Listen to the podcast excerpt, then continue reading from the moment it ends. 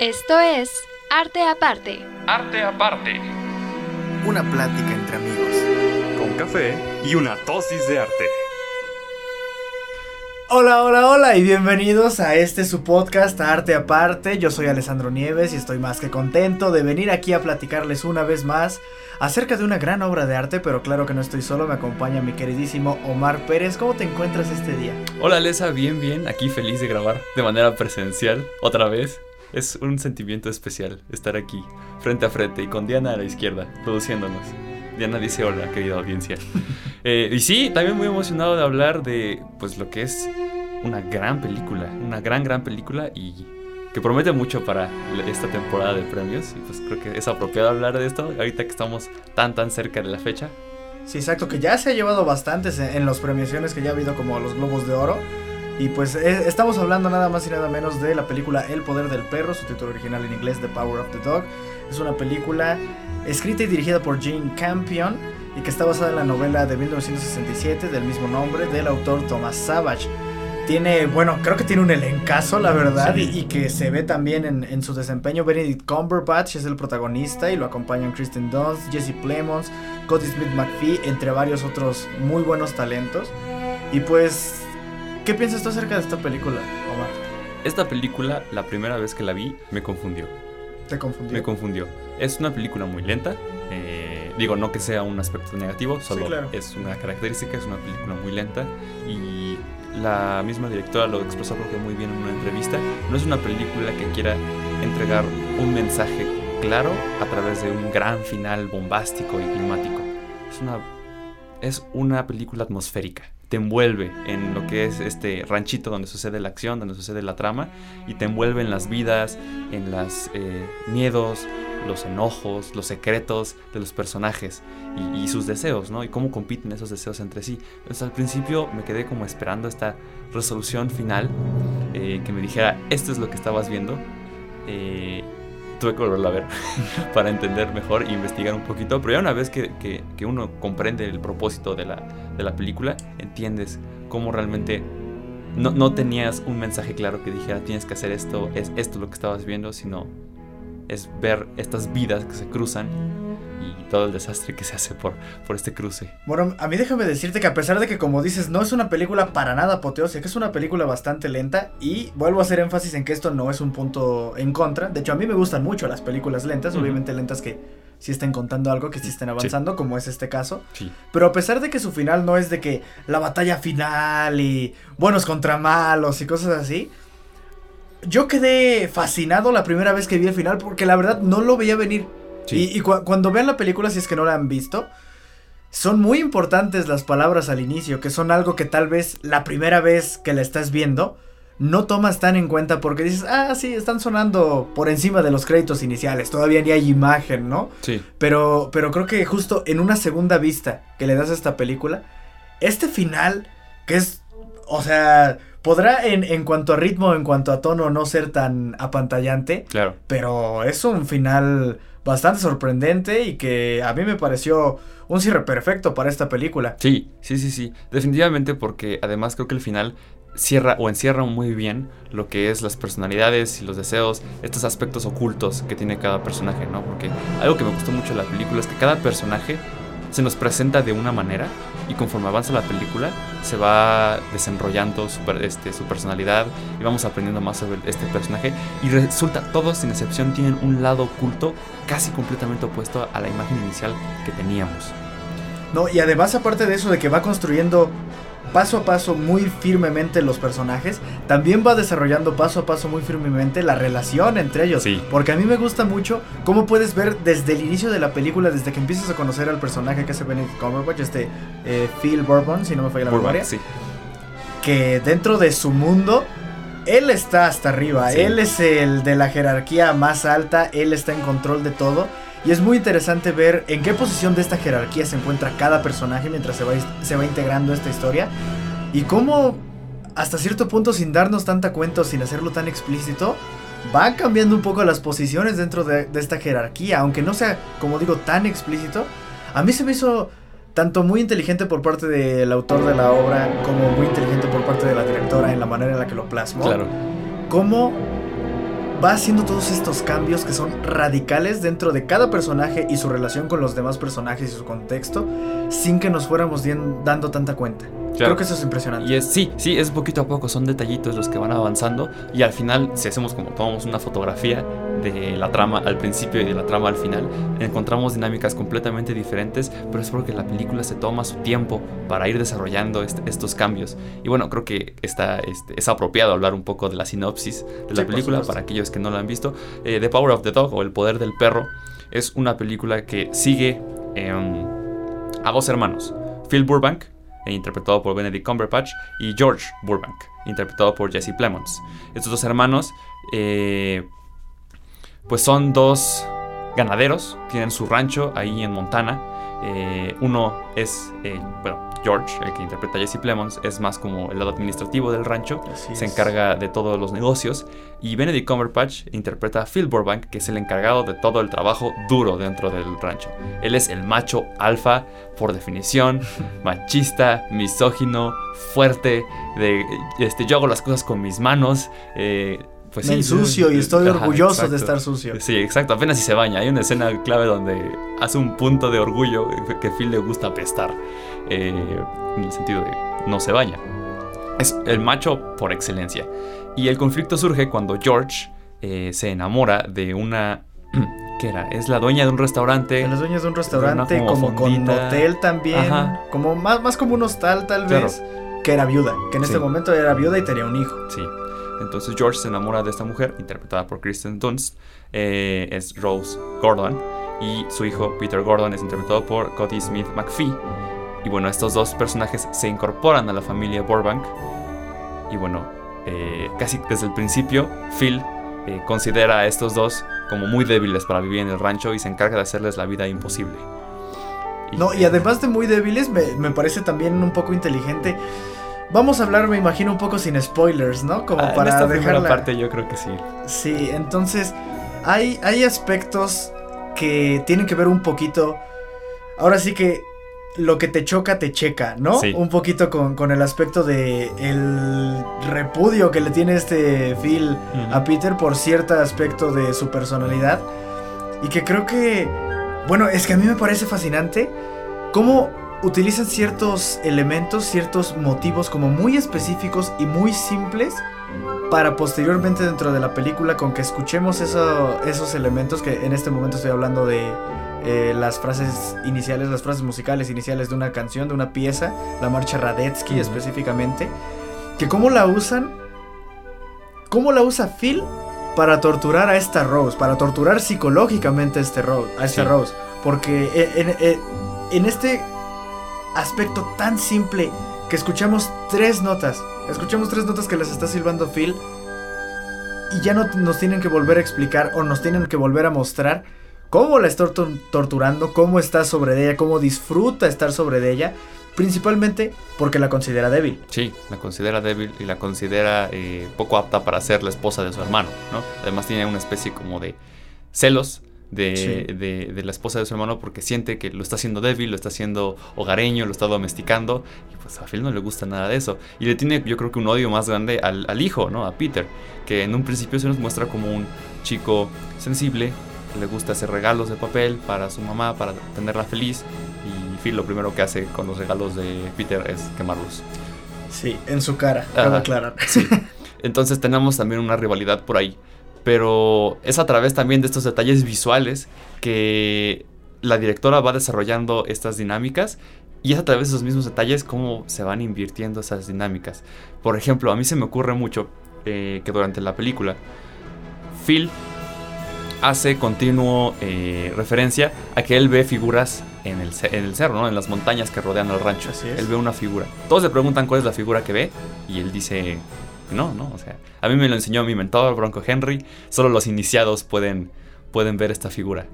Y, es por mucho tiempo este símbolo del estatus de Phil, como aquel que sabe, aquel que tiene el poder.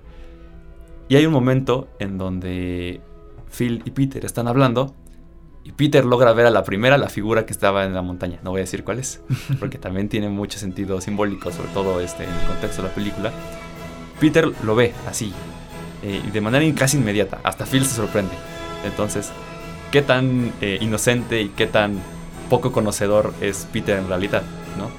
Y también aprovechando que trajiste a la conversación el personaje Bronco Henry, a mí me gusta mucho cómo es su desarrollo dentro de la película, porque jamás lo vemos. Para el punto de la historia en el que nosotros eh, estamos viendo, Bronco Henry ya lleva varios años muerto. Claro. Pero es un personaje importante, es un personaje que ha tenido una influencia, sobre todo en Phil, pero digamos en los dos hermanos, tanto en Phil como en George, y continuamente nos hacen referencia a él y nos hacen verlo como era un grande, él nos enseñó todo, él era genial, él podía hacer esto, él podía hacer todo. Sí. Y, a mí me parece justo muy interesante, que es algo que también mencionábamos un poco en el episodio de la casa de Bernard Alba, cómo pueden presentar un personaje y hacernos hasta temerle o hasta admirarlo sin haberlo conocido, de puras palabras de otros personajes, de puras reacciones de otros personajes ante su nombre o ante su reputación. Y además sin mucha información explícita.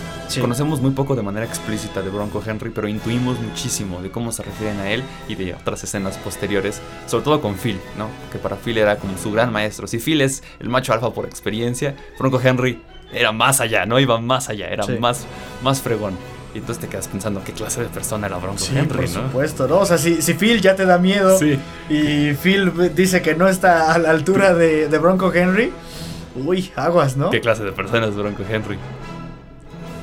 Pero bueno, eh, se nos ha acabado el tiempo de este primer bloque. Quédense con nosotros para seguir hablando de esta gran, gran película The Power of the Dog, El Poder del Perro. Regresamos. Y bueno, regresamos al segundo bloque para hablar de esta película maravillosa, ultra nominada al Oscar, El poder del perro, The Power of the Dog, de... Es una película de este año, bueno, el año pasado, ¿no? Si me no recuerdo, 2021. Sí. y pues sí, como dije, es una película ultra nominada a los Oscars. Y merecidamente, me parece. Claro que sí. Eh, creo que me gustaría hablar un poquito también de eso, eh, sobre las los premios, todo lo que está nominado, este, El Poder del Perro, y de qué manera, pues, lo ejecuta muy bien, ¿no? Entonces, ya que estamos cerca de la temporada de, premios, Alessandro, ¿tú en qué crees que gane The Power of the Dog? Ah, yo estoy seguro de que va a ganar a mejor película y lo puedo firmar. Estoy seguro que va a ganar a mejor película. Estoy seguro también de que va a ganar como mejor directora esta Jane Campion. Me encantaría que Benedict Cumberbatch se llevara a Oscar por esta película, pero lamentablemente creo que no se lo van a dar. A mejor actor de reparto, yo creo que sí se lo lleva, igual que como eh, en los Globos de Oro, Cody, el, que interpretó a, Peter. Eh, no sé, tiene una que otras nominaciones, pero no, no sé si ganaría mejor guion adaptado o mejor edición. Me parece que también está así como mejor música. Pero de los que sí, que son de los más pesados, de los que suelen dejar para el final, yo estoy prácticamente seguro que se va a llevar a mejor película, mejor directora y a mejor actor de reparto. Mejor actor de reparto. Bueno, yo no emito mucha opinión porque la verdad he visto El poder del perro, me gustó mucho, pero no conozco las demás películas. Entonces, no puedo no puedo juzgarlas en comparación. Lo que sí es que me gustaría que ganara mucho, eh, muchos premios, sobre todo en la parte de actuación, porque como lo mencionas, creo que los actores hacen un gran gran trabajo para expresar con microgestos lo que es este mundo interior masivo que tiene cada uno de los personajes, de los cuales vemos poquito a poquito. Lo que es Benedict Cumberbatch como Phil, eh, Kristen Dunst como Rose. como Rose y Cody Smith como, como Peter, me parecen actuaciones impresionantes. Y no que los demás lo hagan mal, los demás también lo están haciendo excelente. Pero sus actuaciones no solo son difíciles, no solo son demandantes en cuanto a rango, en cuanto a rango actoral, pero es que lo logran espectacularmente bien. Puedes ver al mismo tiempo esta autoridad que tiene Phil pero también están sus momentos vulnerables, también están sus momentos de hasta cierto punto sufrimiento, de añoro, de melancolía, sí. que creo yo que es algo, digo, yo no soy actor, pero estoy seguro de que eso ha de ser difícil de lograr en un personaje como este. sí. En, cuanto a Kristen Dunst, bueno, es que se puede ver también la desesperación que siente, la incomodidad, el sufrimiento también que está teniendo mucho. Y bueno, no se diga de, el personaje de Peter, creo que es impresionante como por fuera es alguien frágil, alguien muy vulnerable, pero también se pueden ver dentro de su actuación y dentro de la historia y el guion que es un personaje mucho más fuerte de lo que uno podría imaginar y que tiene muy, muy buena fuerza de voluntad, mucha fuerza de voluntad y que pues es, e, es, muy contrastante y me gusta justo estos contrastes en todos estos personajes, principalmente en estos tres, porque tanto en cuanto a historia como en cuanto a actuaciones, lo entregan fenomenalmente. Es, es brutal el contraste que hay, está excelentemente bien plasmado y me parece que es algo de lo que más resalta en esta película. Sí, sí, definitivamente. Eh, leyendo una crítica de la película, eh, recuerdo haber leído que las expresiones de Benedict Cumberbatch con su personaje de Phil eh, eran parecidas a las de un volcán a punto de explotar, así es como lo describieron, porque son pequeños detalles pero es muy impredecible la manera en cómo reacciona ante, ante, los demás personajes, este personaje de Phil. Entonces no sabes si va a gritar, si va a enojarse, si va a ser sensible, si va a ser eh, vulnerable. No sabes cómo va a reaccionar. Es, es, es una... Sí, es, es, un comodín en cuanto a, emociones y creo que eso mantiene a la audiencia como... Cada que está Phil en pantalla lo mantiene eh, a la expectativa de qué es lo que va a hacer a continuación. Y me gusta también la dicotomía, no solo en el sentido de la actuación, sino también en el sentido pues, del guion entre Phil y Peter. ¿no? La dicotomía de esos dos, dos, personajes que en un principio parecen ser completamente opuestos. Sí, completamente opuestos. Y son más similares de lo que uno pensaría. Y, sí, es, increíble cómo tenemos a este personaje macho alfa por excelencia, el depredador eh, principal de este rancho, que se encarga de hacerle la vida imposible a todo cuando se cruza enfrente. Y tenemos después, por otro lado, a este chico eh, sensible, frágil, que los demás consideran hasta un poco afeminado. Eh, y después, debajo de, de sus máscaras, encontramos, por un lado, a un personaje sensible, vulnerable, melancólico, muy inteligente, no es ningún bruto y por el otro lado tenemos a... No sé cómo describir a Peter debajo de su, de su máscara. Es... Pues contrastando con cómo se ve por fuera, es alguien con una personalidad muy fuerte. Es alguien muy decidido también. También alguien muy inteligente, muy estudioso y muy disciplinado. Que es algo que no se ve ni de primera instancia ni en los siguientes minutos que lo estamos conociendo. Porque es algo que se tiene como muy muy escondido dentro de su personalidad. Por fuera se ve una persona extremadamente frágil. Sí, y creo que es un punto que la directora pone al principio en la película, como estas personas son lo que parecen, porque luego, luego empezando, sabe, eh, empieza, Phil con su introducción como personaje hablando latín. Sí. Entonces, un ranchero hablando latín, como que algo no, no, no, no, no embona bien. Y por otro lado tenemos a este chico sensible que parece que le tiene miedo al mundo y es doctor. Sí, y, hablando de esto, de, detalles, de simbolismos, el título me parece que tal vez no está tan claro qué relación tiene con, con todo el contexto, con toda la historia, pero ya indagando un poquito más, el poder del perro, The Power of the Dog, es un pasaje bíblico que viene haciendo alusión a la historia de David y Goliat, que pues es un poco bastante, una analogía un poquito obvia a lo que pasa dentro de la película, al menos si tenemos como si tomamos en consideración cómo empezaron los personajes. Sí. Este David, Peter, se estaba enfrentando a un gigante, alguien que tenía muchísimo poder, no solo muchísimo poder en general, sino también poder sobre él. Sí. Y pues acabó derrotando a este gigante, a Goliath. Spoilers, no le vamos a decir cómo, pero sí. Eh, es impresionante cómo lo hace. Peter eh, logra sobreponerse a a Phil y también durante la película como que la pregunta se va haciendo una y otra vez, ¿cuál es el verdadero poder del perro? Sí. ¿no? ¿Cuál es el verdadero poder del perro? Una vez que uno considera tal vez que el poder del perro son estas necesidades humanas, tal vez la agresión, tal vez la violencia, tal vez aquello que nos mueve hacia adelante, ¿cuál es el verdadero poder del perro? ¿Dónde está el verdadero poder del perro? ¿Y quién lo supo usar mejor? ¿no? Y me gusta mucho que justo esta analogía, porque tanto hablando específicamente del, perro, estaríamos hablando de su fuerza, como hablando específicamente de David y Goliat, estamos hablando de un enfrentamiento físico. Me gusta que ese no es el caso aquí. Sí. Está muy bien la analogía, pero no hay ningún enfrentamiento físico, no hay nada de violencia, no hay algo por el estilo, todo es sobreponerse psicológica y mentalmente ante el otro, poder ganarle este juego mental que están empezando juntos. Claro, y en ese sentido creo que es una buena subversión del género western, porque ah, esta película es un western, pero uno está acostumbrado a un western pues sí, violento, ¿no? Con una escena de un tiroteo en un bar. con este, nuestro personaje macho, como lo es Phil en un principio, pero además bruto, que solo sabe decir unas cuantas palabras y disparar todas las balas que tiene en su pistola. Y en ese sentido no vemos nada de eso. Es un western psicológico, si lo vamos desde, desde ese lado.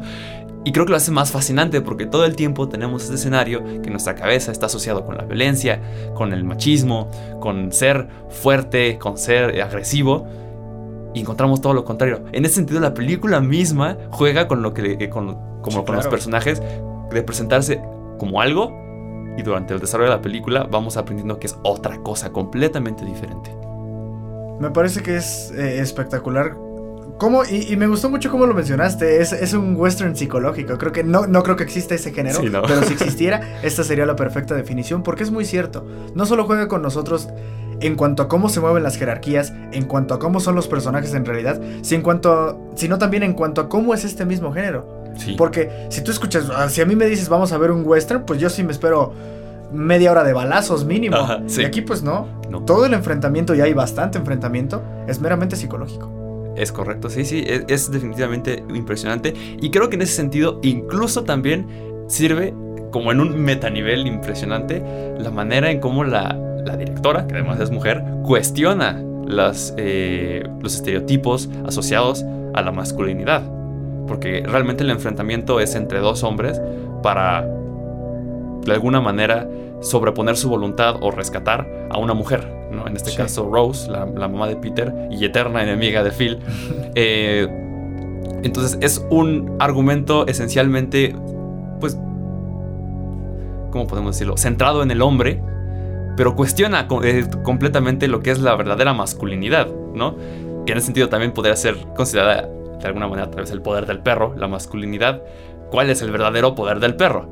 Lo cuestiona muchísimo y es a través de estos pequeños elementos como este giro temático que tiene como western, este giro que tienen los personajes y los pequeños símbolos y momentos largos eh, que tiene la película, continuamente cuestionan las expectativas que nosotros tenemos del género eh, del medio incluso, y de la masculinidad como concepto, lo cual es, me vuela la cabeza. Y tampoco quiero dejar pasar la oportunidad de mencionar la música, que me parece que es un añadido espectacular para esta película, porque no es muy, al igual que la película, apoteósica, no es...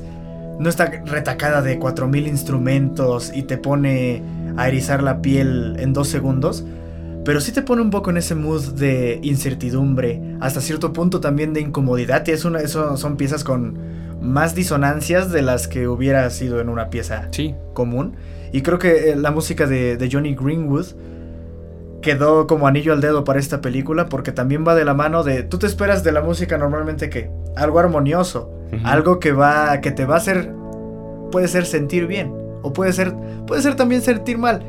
Pero, no pensarías intensamente, ¿no? Sentir intensamente, pero, pero no pensarías que te va a hacer sentir incómodo. Porque a mí desde los primeros acordes tiene un ritmo medio extraño, está hasta cierto punto como medio desafinado y tiene un timbre que nos lleva también a esta época, 1925, que es donde se desarrolla todo esto, que me parece que es, eh, eh, es un trabajo muy muy bueno por Johnny Greenwood. Claro, y el simbolismo que tienen los instrumentos dentro de la obra, ¿no? Eh, Rose representada con el piano. Claro. Y Phil representada con un banjo. Un banjo. Un banjo más agresivo que he escuchado en mi vida. Sí. Pero se ha terminado el episodio.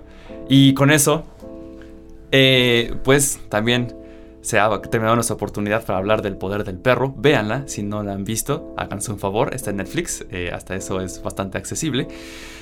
Y bueno, estén pendientes de, sus premiaciones, ¿no? A ver qué es lo que consigue. Y por lo pronto no olviden seguirnos en nuestras redes. Estamos como Arte Aparte en Facebook y arteaparte.sem en Instagram. Nosotros regresamos la próxima semana con otro tema. Por pronto cuídense y hasta la próxima. Nos vemos. Esto fue Arte Aparte. Escucha en exclusiva por frecuencias en y plataformas digitales.